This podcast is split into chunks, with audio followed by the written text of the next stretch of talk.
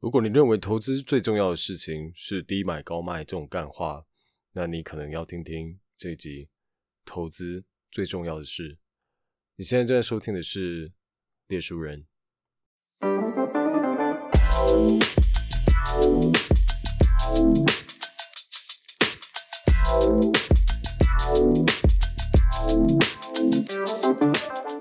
去年二零二零年是台股大多头一年哦，所以你可能常常走在路上，就会听到路边的大妈，甚至是大学生都在谈论股票。那甚至我最近看 PTT 的股票版呢，还有甚至有买五股要加入那种台积电的奈米股民，所以大家现在都开始很关注投资。那我相信很多人关心的是，就是说啊，现在台股到底有没有过高啊？现在适合进吗？其实老实讲，我也不知道。我的投资经历其实算蛮浅的，大概才四年左右。那我个人的投资标的其实都是偏保守，我都会先看公司的财报，做一些基本面的分析，以及它的年报，然后去买一些呃我觉得很稳健的公司啦。那至少目前都还不算有赔钱啊，虽然我也只是个菜鸡而已啊。那除了买这些比较稳健公司之外，我有买一些 ETF，例如说零零五零、零零五六。不过我相信这大家应该都知道了。呃，不过我得说，现在 ETF 在目前的台股当然价钱是偏高啦。但如果你是想要长期持有的话，呃，例如说什么十年、五年以上，那其实呃定期定额投入我是觉得还好，反正它会发现金股利嘛。好，那我们接下来聊的这本书呢是投资最重要的事。那作者霍华马克思，可能很多股市菜鸡都没有听过这个名字啦，大家可能就只有听过巴菲特。但是呢，在美国呢，他写的投资备忘录，连股神巴菲特都曾说，若是我信箱里有霍华的投资备忘录，我会放下手边的事，马上打开阅读，你就可以知道这个人有多屌。那身为美国橡树资本 Oak Capital 的联合创办人之一呢，他的公司所管理的资产。已经高达一千两百亿美元。那他这几十年来的投资组合的平均年化报酬率高达十九趴。那大概股神这个巴菲特呢，他大概也是二十趴上下啦。那在这个股市大多头跟无限 QE 钞票印面前的现在哦，你可能会问，呃，年化报酬率十九趴，有什么了不起？哦，去年就赚一百趴，甚至两百趴啦，all in 台积电啊。对啦，其实，在去年这个时代，如果你是用非常短的时间来看，其实大家都是少年股神。但是，如果你有在股市坚持多年的人都知道，其实，在多头市场哦，也就是现在这个状况那种超高的时候，在有高报酬率，其实一点都不太稀奇啊。那大家其实都是投资大师啊，好说的一口好股票，只要你呃投资的标的呢不要太糟糕，应该报酬率都还不错。但是呢？只要有一只黑天鹅突然蹦出来，狠狠撞你的肚子哦，就能够让你把之前赚的通通吐出来，吐到满地流汤。所以啊，我觉得最难的是啊，如何在股市一片绿油油的时候，控制住亏损，甚至获得打败大盘的绩效。所以，短期的在多头市场赚得多，并不代表是你是个投资大师，更有可能是你运气好。最难的是要如何守成，并且在灾难来临的时候。你不要一次被毕业洗出场，这个才是最难的。那 Howard Marks 呢？他是最为杰出的防御性价值投资人之一哦。如果以战国四大名将比喻，他就犹如赵国的廉颇，擅长打防守战，等到敌人疲惫再一举反攻哦。那这样的将领呢，不仅在战场上不是很耀眼，甚至看起来有点孬啊，偏偏他就老是可以打胜仗，很奇怪吧？那如果以棒球选手来比喻的话，他追求的是最高的平均打击率，而不是要看点运气才能打出的全雷达。那这本由这位防守大师的备忘录所组成的投资最重要的事里面呢，其实它并没有什么复杂难懂的数学公式啊。因为如果假设你们有看过一些股票书的话，就是会告诉你啊什么有什么公式啊，选股公式啊什么的。但是我觉得其实那些公式呢，会随着啊，时代的变迁会有所改变啊。老实讲，我真的觉得没有什么标准的答案。那老霍华呢，他相信呢，市场的主体是由人组成的，那人正是不确定性的最大来源。因此呢，其实根本就没有一条公式或是经济模型可以来解释股市。所以啊，这本书它读起来其实更像是哲学、心理学跟史学的综合体哦。当然了，只是说都在讲投资罢了。那接下来呢，我们就要聊聊这本书呢它最核心的概念——第二层思考。好，那第二层思考究竟是什么呢？在这边，我想要先分享查理蒙格的一句话。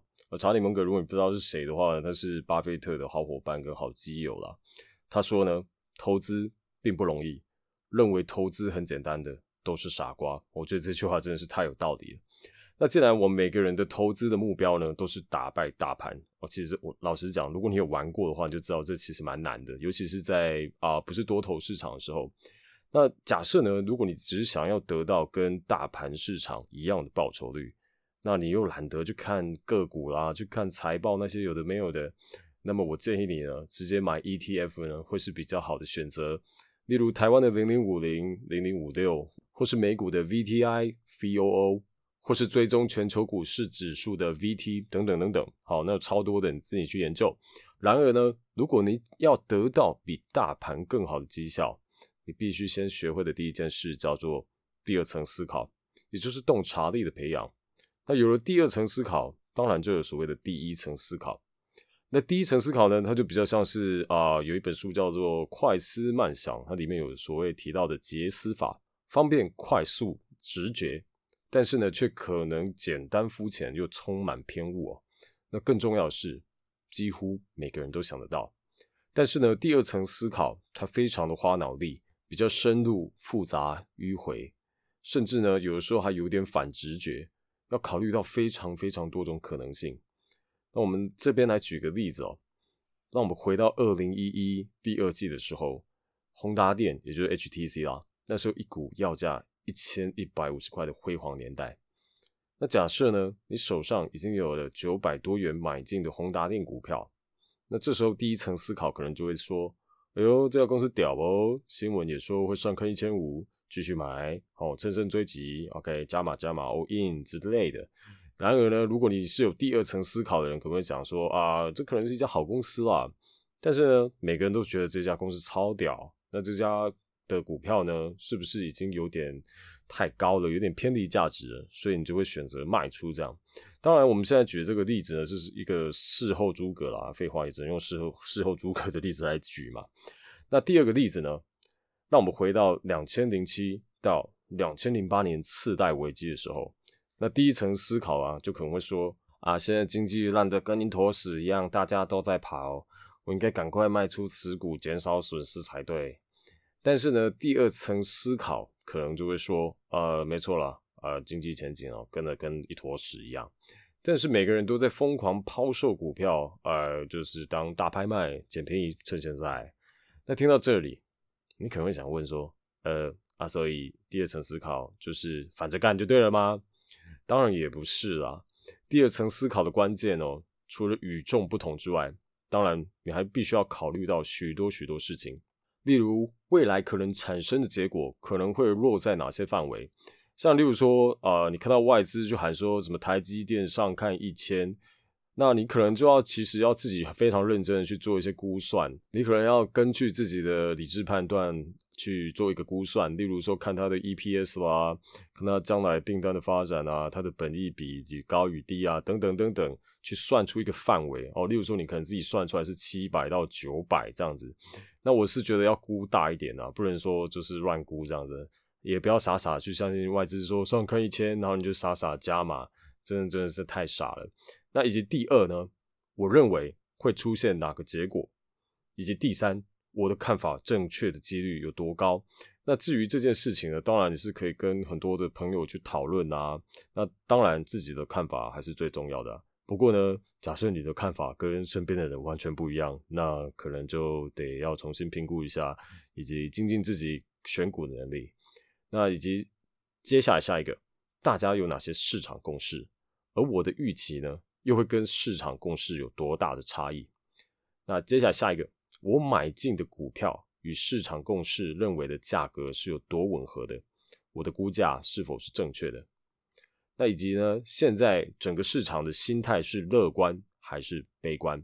哦，像如果说以现在台股来讲的话，应该就是还蛮乐观的吧，就是大家都在 all in all in 台积电二三三零买起来这样子，就连我身边非常多本来对投资一窍不通，或是根本对股市没兴趣的人，都开始问我说：“哎啊，所以到底要买哪一只？”这时候其实我都会回答：“我不知道。”不要问我，因为其实听别人的话买股票，其实是最危险的一件事情。那我也会认为说，随便给别人建议是非常不负责任的。OK，除非我非常非常肯定我有内线消息啊之类的，我才可能说，哎，这只一定会涨哦。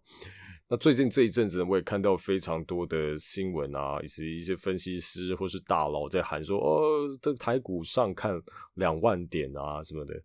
其实我是比较抱怀疑的态度啦。啊，不过这边要注意，其实怀疑的态度呢，并不是说啊，我觉得它不会涨到两万点啦，我看空啊什么的，而是我现在还没有做一个非常啊全面的评估，并没有办法去确定的说它会一定会到两万点。而且如果你是观察股市够久的人，就知道黑天鹅事件永远会在你预料不到的时候冲出来撞你。啊，例如说这个美国的九一一事件啊，两千年美国的科技股泡沫化，啊这些如果假设我们都预测得到，那怎么会叫做黑天鹅呢？好吧，我们就可以开一家鹅肉摊了。OK，那简单做个小结啦。第一层思考的人呢，他追求的是简单的公式跟解答，非黑即白的二分思考模式。但是第二层思考是网络状的思考模式。你要考虑到非常多层面，以及各个层面之间的交互影响。接下来，我们来聊聊到底什么是效率市场。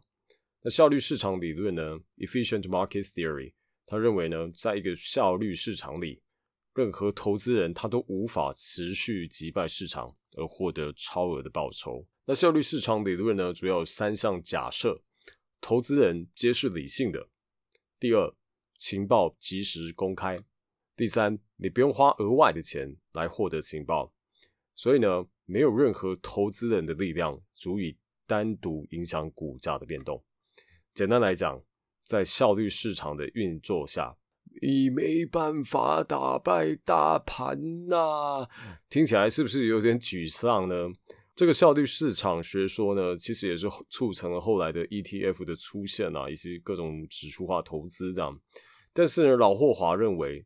其实没有一个市场是完全的效率市场，或是无效率市场，股市尤其如此。那市场今天有效率，并不代表永远有效率。你可以把股市呢想象成是一个生命体，那每一个投资人就是组成股市的细胞。不知道大家有没有看过《工作细胞》这部动画？OK，扯远了。那人怎么可能随时保持理性呢？想也知道。那面对投资的时候呢，尤其如此。那你散户菜鸡们哦，看到手中的股票狂涨，你就想继续加码哦。这这时候就不得不提哦，这个 PTT 最近出现了非常多的这个台积电纳米、纳米、纳米、纳米户啊，什么五股、五十股、一股的，什么鬼都有。那它下跌的时候呢，就怕的啊，赶紧想要卖出去哦。就像我前阵子，在 PTT 股板就看到有人说啊，我台积电六百时候买，跌到五百七了，我该卖出了吗？哎，拜托，才跌三十块，你就已经担心吃不下饭，那真的蛮夸张的。那下面就有问他说：“哎，那请问你是买多少啊？”哦，买一百股。哦，那在怕屁啊！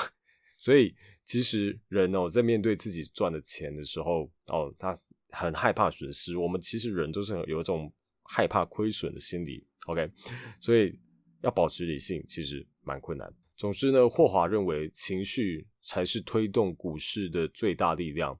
当然了，还有股市操盘手啊，那些就是主力啊、法人啊之类的。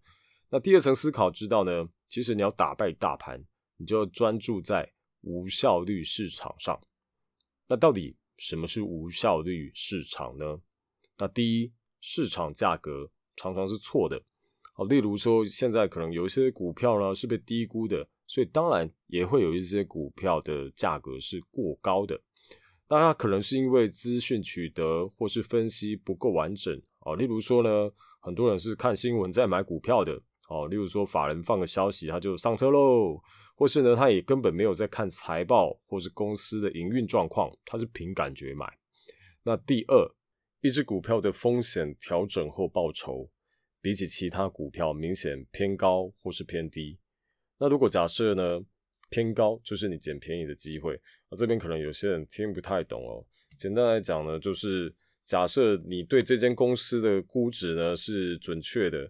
但是它在市场上的价格非常低，那你再去看公司的基本面啊，什么都很好的话，本利比可能也是偏低的话呢，但是就是没有人买嘛，所以它的价格可能就是不动。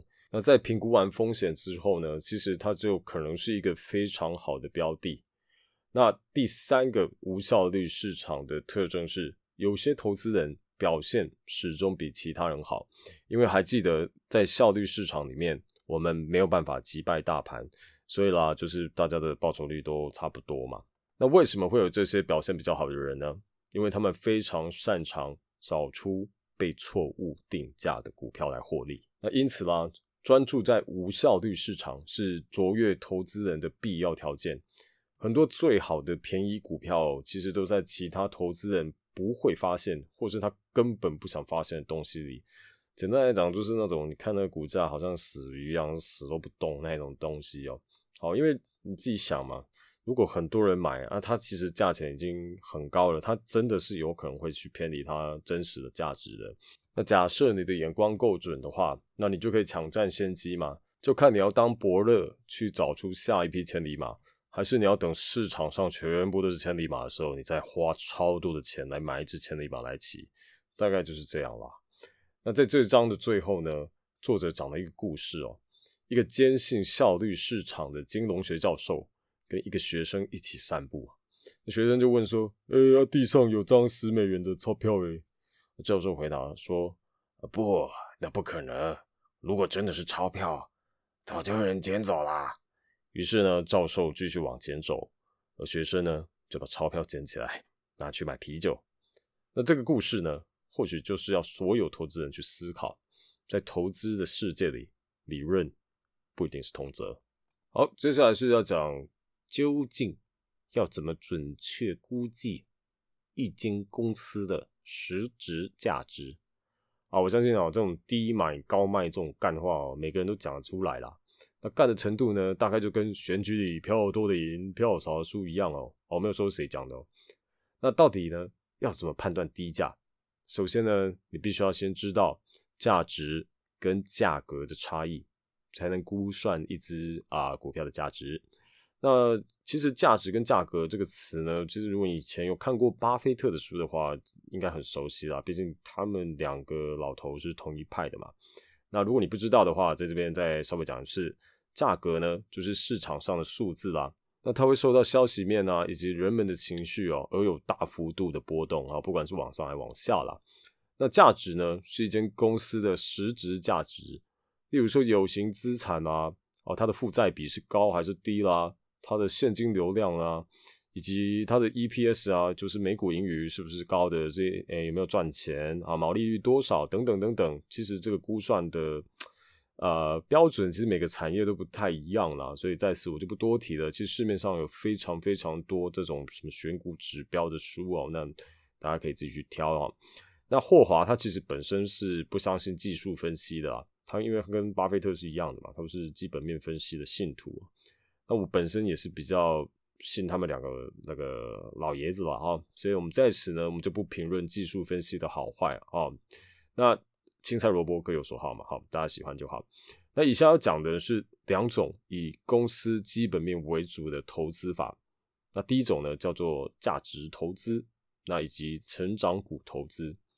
那价值投资呢，它强调的是有形的因素，那观察啦，每股盈余，也就是 EPS，现金流量啦，股利啦，有形资产啊，企业价值等等的财务指标，来估算公司目前的价值，并且在价格。比实质价值便宜的时候买进股票，好，那还是得讲选股的指标啊。如果你懒得看价值投资大师的书的话呢，那你们可以自己去找什么价值投资选股哦，或者去找什么彼得林区选股，或是啊巴菲特选股，随便啊，反正一大堆投资大师哦，自己去找。那你可能会有一些初步的概念啊。那成长股投资人呢，他主要目标是要找到未来有亮眼前景的公司。即使他现在刚他赛嘞，那关于成长股投资哦，大家可以读读看这个英国股神 Jim Slater 的逐鹿法则哦，跟超越逐鹿法则，好，它里面有非常详细的介绍了哦。这两本书我也觉得是蛮棒的哦。这 Jim Slater 是一个屌人，他呃曾经破产，然后才靠着他的主鲁法则东山再起，然后赚一笔这样。OK，好，他有英国巴菲特之称的。OK，好，不重要。那霍华选择的方式呢，当然就是价值投资啦，因为他相信呢，预测未来比分析看清现况还要困难，这的确是真的啦。如果我们真的可以预测未来，就不会我们之前所谈的那些灾难的嘛。哦，多简单！如果我能预测未来，那我还不去买乐透或者在获利彩还比较快哦。那除非啦，你家有一台量子电脑啦，但是如果你有量子电脑的话，我相信你也不用玩股票了。那我们人类呢，是倾向呢用已经发生的过去来去推测未来，但是呢，其实未来有的时候常常比我们想象的还要糟。哦，而且啦，如果我们真的可以预测未来的话，那么一九三零年代的经济大萧条哈就不会有华尔街操盘人跳楼啦。那两千年的美国科技股泡沫化，大家都可以躲开啦哈，我闪我闪。两千零八年金融海啸，大家都可以赚爽爽，然后赶快要来了，低阶低阶，对不对？那几年前哦，台积电如果还是那十几年前台积电，呃，我记得四十块的时候吧，哦，就 all in all in 身家嘛，或者是说 all in 比特币嘛，甚至呢，我们现在就不会受到 COVID nineteen 的威胁了嘛。因此呢，呃，霍华认为稳定的持续上涨比短期的大幅度涨势更为重要。啊，当然了，如果你是为了求快钱呢，我说不行啊，价值投资太慢了，那也许价值投资就不是非常适合你，那你就真的可能可以去看一些技术分析的书了哈。但是我个人认为，那比较像是在赌博，除非你技术真的超好了，那我觉得没话讲。好，先讲回价值投资哦，如果你透过正确的价值估计，算出股票的实质价值，买进价格低于价值的股票后爆牢。并请记得哦，就算你的看法正确、估算精准，也不代表哦，它可以在短期内验证。呃，像我以前买了一只中华石，OK，它我好像是呃五六年前买进的，我有点忘记了。总之当时买进的时候还是四十块，哦，那它维持了四十几块哦，好久了。那到今年好像已经涨到八十九还是九十几，我忘记了。所以。其实有的时候是需要时间去验证的啦。OK，总之价格会慢慢的朝价值靠拢，不管它现在是过高还是过低。那总结一下，获利呢有三个基本要素。第一个，你必须对公司的实质价值评估有自己坚定的看法，要做很多功课啦，要做很多研究哈，不是看新闻买股票，千万不要。那第二呢，即使买进的标的呢，它开始下跌了。你也要勇于买进，相信自己是对的，好，相信我之术。那第三，这是最难的，你的看法必须是正确的。所以呢，做功课是很重要的。好，刚刚我们谈到价格以及价值，那成功的投资呢，就是必须找出价格与价值之间的相对关系。成功的投资不是因为你买到好东西，而是东西买得好。无论一只股票再好。只要你用太高的价格买进哦，都是不好的投资。那我们以台股历史上的股王为例哦，那民国七十八年的时候，国泰金涨到一股一千九百七十五元的天价，OK。但当时它会涨到这么高，也是跟当时的投资环境有关呢。那当时的那种主力操盘手超多的，就疯狂炒这一支嘛。但是呢，假设你几十年前，啊，不是几十年前哦，十几年前，你有一股几十块的时候买进，然后你有设定好出厂价格，那卖出后你就不要有任何悔恨，那当然这是一个超好的投资。那反之呢，如果你是在一千七到一千八百的时候买进呢，那你又没有见好就收，觉得说，呃，应该会继续涨到两千、三千、四千吧，那这笔投资的安全边际就很低。好，安全边际就是你的容错空间。那如果等到股价开始跌停哦，这个所有的投资人都在争相逃跑、互相踩踏的时候，我超像火场的，你知道吗？你要卖也卖不出去哦。那套房你就是住好住满。那我们再拿二零一一年的股王宏达电做比喻哦，我有一些朋友，他在当时呢曾经买进了宏达电，并且在啊八百多块的时候出吧，所以他们就是有点见好就收了，买完就算了，然后就不再想转去投别的投资标的。那相反的呢，就是有一个阿贝吧，他好像是啊八百七十五块买进宏达电。然后那时候开始狂跌的时候，他也没发现嘛，因为啊发现了其实也卖不出去。然后他就在这个宏达电的股东大会上说：“如果没有涨回我当初买的八百七十五块，我是绝对不会咽下最后一口气的。”好，这个就恭喜阿贝获得永生哈。对，直至今日都还没破百嘞，更不用讲八百七十五块哈。恭喜阿北获得永生，超赞！因为宏达电就是你的长生不老药哦。那你可能会问呐，那我不就买超低价水饺股就好了吗？岂不是超安全？那如果你是这样想哦，那代表你可能要把那个刚刚的内容再重听一下。好，注意有一些选股指标嘛。那所有的成功投资的前提哦，当然就是估算企业的正确价值。那因此啦，价格它其实没有所谓的绝对高跟低，它可能只是一个相对的概念而已。所以你要说台积电现在高吗？其实也不一定哦。好，你必须要去审慎的去评估这间公司啦。那当然，就如同之前所讲的啦，只要估计的价值哦，你不要太夸张哦。那偏离实际状况，一段时间后，其实价格会慢慢的朝实质价值靠近。那接下来我们就来谈谈影响价格的因素。除了基本面之外，那影响最大的当然就是我们这些小菜鸡们的心里面啊。那霍华认为哦。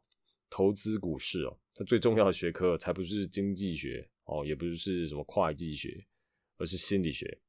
那一只股票的价格呢，它常常会受到它在市场上的人气决定哦。那你就看一下那历史上的股王就知道了嘛。那而最危险的事呢，就是在人气最高的时候买进。当那个所有的利多的因素呢，它都已经反映在价格上面的时候，那过度乐观就会推升股价嘛。那大家都觉得说，哇，这只股股票超赞，应该会一路涨，一路涨，一路涨，我会赚超多。那股价过高的时候，又会导致没有新的买家出现。那这时候呢，这只股票只剩下一条路啦，那当然是往下跌嘛。那相反的，最安全且获利潜力最大的投资，就是在。没有人喜欢的时候买进，大家都没注意到它，好，所以就大家要去挑一下东西啦。那如果你是忽略了价值跟价格的关系，那去追逐可能形成的泡沫，那你的身家可能就会暴露在超大的风险里面。那历史上最早的经济泡沫就是那个十七世纪的荷兰郁金香狂热啊，这其实大家都有听过，但其实它牵涉到人非常少啦。但其实还是蛮值得一讲的，所以我就这边大概提一下。那一开始呢，只是一小撮人哦，在进行郁金香的培育与交易。那后来投机者加入市场，那进一步去哄抬郁金香的价格哦。那平民百姓呢，看到哎呦，郁金香这么好赚哦，也纷纷加入其中。那到达最高峰的时候，一株有稀有颜色的双色郁金香要价三千荷兰盾，而当时呢。一名工匠年收入哦，也不过两百五十荷兰盾哦，就是大概十二年的薪水。我数学对吗？十二年，OK。那如同所有泡沫的结局，最后郁金香的价格跌至谷底。那有去玩的人呢，都很多人就因此而破产啊，或是负债。那当然，这个故事哦，似乎是可以套用到每一个曾经的股王。那就算股票的利多是真的，买进价格过高，还是会让你输个痛口啊。那过度乐观跟贪婪哦，会让你失去原本的小心谨慎。那坚信股票会不断 上涨的愚蠢想法哦，会让你对风险说：“呃啊，风险风险是什么？可以吃吗？”因此，以低于价值的价格买进啊，才是最为安全可靠的方法。当然，得建立在你估算正确，且没有一些黑天鹅跑出来撞你的话。那为了再增加我们投资的容错空间，也就是安全边际，我们接下来要聊聊风险这回事啦。那霍华呢，在华尔街呢是出了名的保守啊，所以他用三章的篇幅来强调理解、确认、控制风险的重要性。那风险呢，的确是很多投资菜鸡会忽略的事情啦，尤其是你身边人在告诉你，哎呦，那个有多好赚。那当你忽略了风险，那就不是在投资。那是在赌博。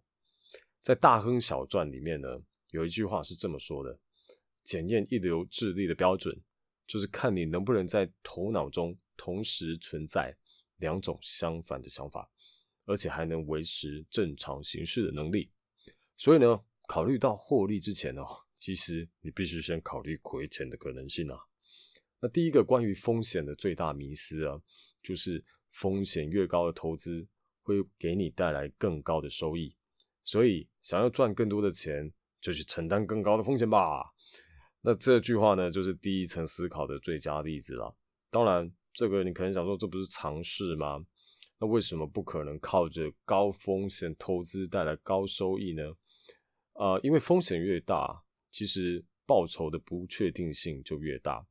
如果真的高风险投资可以可靠地，注意是可靠的哦，带来高报酬。那么其实它的风险就不大，高风险投资没错，当然会有比较高的潜在报酬。如果你有在观察一些虚拟货币，像比特币了哈，就知道了嘛。但谁跟你保证你一定拿得到这个报酬，或是你心里到底承不承受得住？当你看到那个超级亏钱的时候，你会不会想要认赔杀出嘛？哦，高风险投资你要考虑到三种可能性：一，有可能带来更高的报酬。但同时，你的报酬可能会比预期低，甚至三你会出现亏损，所以风险增加，报酬当然有可能增加，但你同时也要考虑你亏钱的几率也会增加。那么产生亏损风险的原因究竟有什么呢？首先呢，一间公司的基本面不好，未必会让你亏损。如果你的买进价格哦是够低的，就有可能是非常成功的投资哦，例如说一些转机股啦。那第二呢？即使市场环境还没走弱，是也有可能会出现风险的。那例如你根本没有考虑到的风险啊，估值不正确导致以过高的价格买进股票，以及呢最后一个在多头市场最常见的就是过度乐观。呃，大家应该都有听过这个巴菲特的擦鞋桶理论嘛？哈，大概就是这玩意了。那股民们呢？他很常将一些媒体宠儿啦，以及有一些动人题材的公司呢，跟高报酬联想在一起哦。那当然啦，这些公司呢，它可以暂时的满足你的期望哦。啊，对，所以有的时候我们也不是说不能去买一些媒体宠儿，可是你怎么知道最高点在哪里？例如，如果如果知道台积电的最高点在哪里，那我还不买爆啊？那可是呢，有的时候就是常常你。都已经知道，然后最高点在这的时候，它可能就开始跌，那你那时候要卖，其实也有点来不及，不一定卖得掉了，就很看运气。那因此呢，如果你是个务实的投资人，买进价格比价值低的股票，那当然是有可能同时达到高报酬、低风险的。只是呢，在多头市场这样做，会让你在朋友眼里看起来很蠢啊！啊，你这样赚太慢了啦！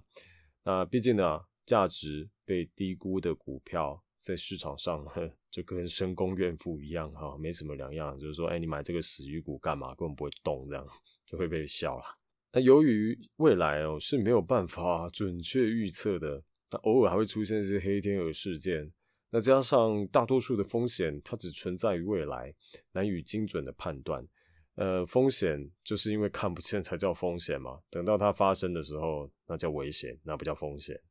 那所以啦，我们就只能就过去发生过的一些常态状况，而假设未来也会重复发生。但是呢，风险是有变动性的，而且往往呢会比你预想的还要糟哦。那到底要怎么减少可控的风险呢？那就像射箭啊，你必须先知道靶在哪边嘛。那我们必须先确认风险。那霍华认为，高风险主要来自高价买进。这的确是比较可以掌握在投资人手中的其中一个因素啦。那第二个呢，必须要建立的概念还有风险只会分散，不会消失。千万不要在多头市场的时候发现啊，这个台股一定会继续涨到两万，这台积电一定会继续涨一千五、一千六、一千七。我甚至还有看过什么什么台积电会涨到三千的这种。可怕言论哦，对，就是风险永远都在，尤其是你要知道，哎，如果假设这个台积电涨到三千，但是它，例如说本益比什么都超级高的时候，那，哎，拜托，它风险超大的，好不好？那所以啦，很多投资人，尤其在多头市场的时候，他会很乐观的相信哦，哇，风险超低，甚至完全没有风险。那这样的想法呢，会把价格再进一步的推升哦。那所以让更多的菜鸡们误以为啊有利可图哦，我就这样前仆后继，像小驴鼠一样去投入市场这样。那直到这个泡沫形成并且破灭。那两千零五年。到两千零七年的美国次贷危机发生前，其实就是最好的例子。然后那时候大家都觉得哇，这美国股市一片看好嘛，根本没有人想到这个一年后啊，会两千零八年的时候会有金融海啸。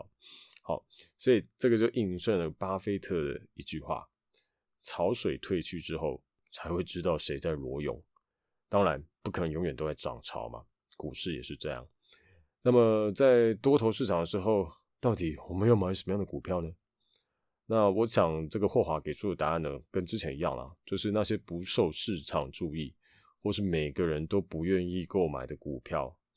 那当然了，你们还是要先进行一些基本面评估哦，不是叫你去买一些地雷公司啊，千万不要看到一只股票啊十块买，那我可能会怀疑你的智商比那个股价还要再更低哦。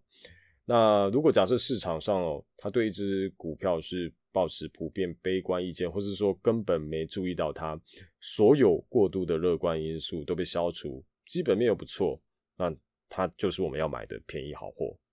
那到底到底要怎么去判断现在到底是涨潮还是退潮呢？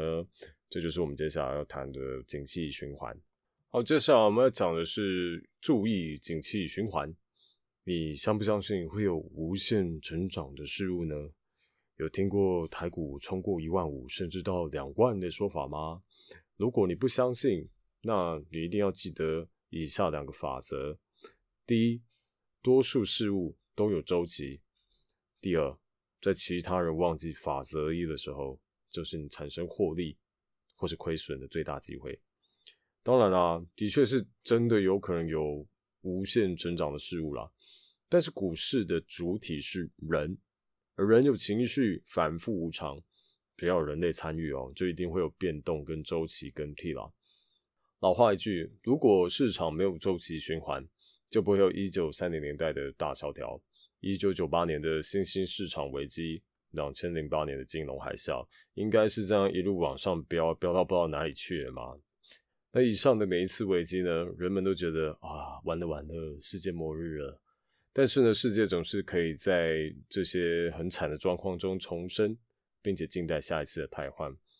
那我想呢，周期会消失，大概只有在未来，可能每个人都是利用 AI 在买卖股票，然后就是哦，这个手中有股票，心中没股价，阿弥陀佛，阿弥陀佛，然后交由 AI 来帮你买卖，那这样才有可能会实现。那至于要怎么样如何准确判断市场周期，大家可以去看看霍华的另一本书哦，叫《掌握市场周期》，非常值得一读啦。那接下来就是继续讲哦，其实周期这个东西呢，投资市场它就像是一个钟摆一样，总是在乐观跟悲观之间摆荡。那留在所谓的快乐的终点，也是中间哦，是的时间是非常非常短的。那在价格过高与过低之间这样摆荡哦，在无视风险跟过度恐惧风险中摆荡。那在多头市场的时候呢，我们会有错失机会的风险；在空头市场的时候，则会有亏损的风险。那我们可不可以大幅的消除其中一个风险呢？是有可能，但是不可能两个都消除啊，不然的话就稳赚不赔了嘛。那一样哦，我们把时间拉回。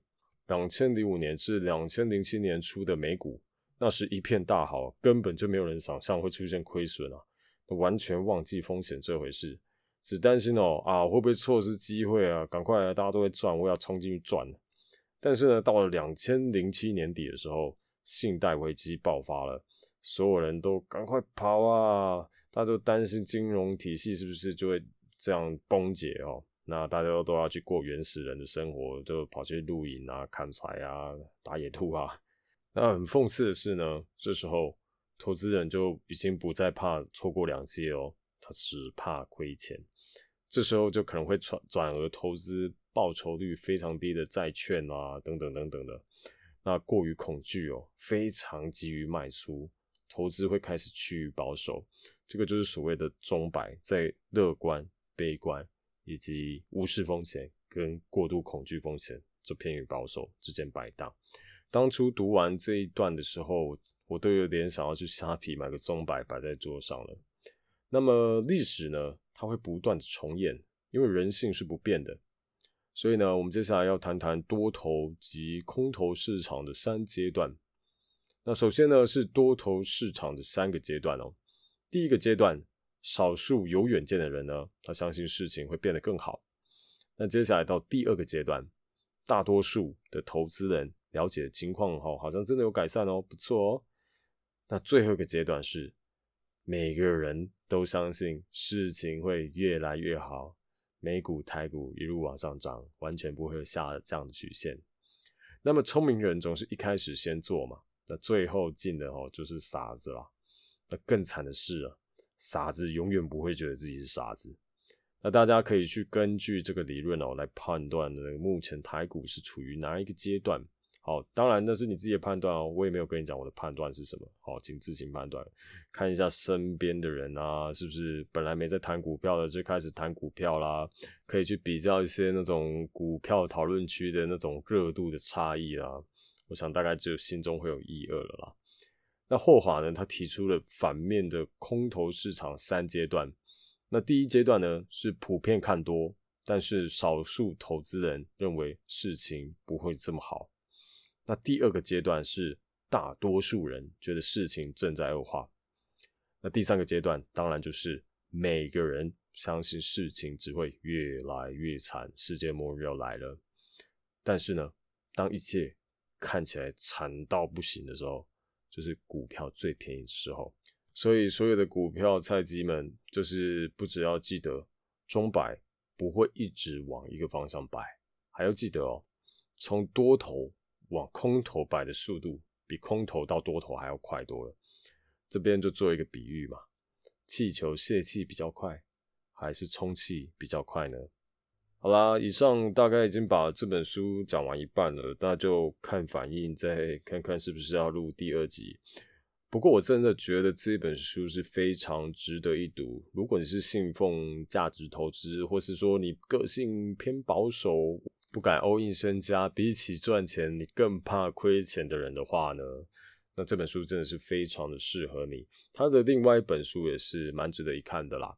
好啦。那就看大家的一些反应，我再看看要不要做第二集，就是下半部的部分。那如果还好的话，我就不做喽。好，可能会开始讲别的书。那在这边征求啊一些，如果假设你有听这一集的话，我蛮想要知道各位听众，你们在投资上做过最成功或是最失败的事情是什么？欢迎各位可以到 First Story 的列书人的部分呢，里面有语音信箱，可以跟我分享。那我再看看要不要跟大家分享一下这样子。OK，谢谢你的收听。那如果你喜欢这一集的话，也麻烦帮我去 Apple Podcast 的列书人那边留一个星等，看你要留几星都可以，然后你爽就好。如果你喜欢就五星，不喜欢就一星，随便。OK，那你的支持就是我的动力。好。那你的批评也是我的动力，OK，谢谢大家的收听，那就看看要不要做第二集喽。那假设身边有对投资有兴趣的朋友呢，也欢迎你把这一集分享给他啊。最后再做一个免责声明哦，那以上所讲的东西都是书里面的内容啊，虽然有掺杂一点点的个人想法啊，所以不要。如果要炮轰我，如果你不是很认同价值投资的话呢，这也不要炮太凶。OK，好，谢谢你的收听，啊，我们下回见，拜拜。